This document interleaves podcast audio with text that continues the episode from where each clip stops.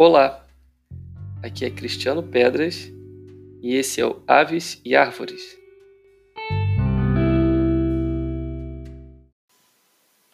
Um beija-flor na minha janela.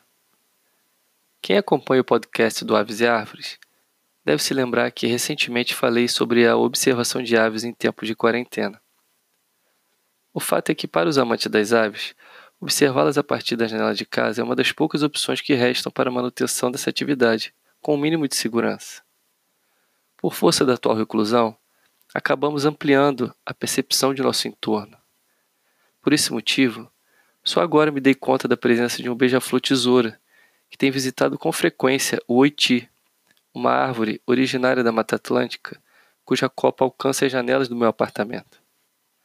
Ao longo das últimas semanas, consegui fazer alguns registros fotográficos e também resgatando um antigo tripé que estava em desuso e esquecido, fiz um vídeo dessa bela ave, que pode ser visto nas redes sociais do site Aves e Árvores.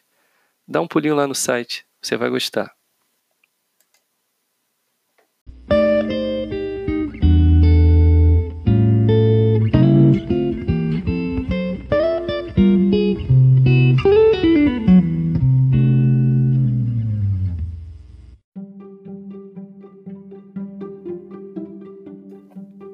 Por que preservar a natureza?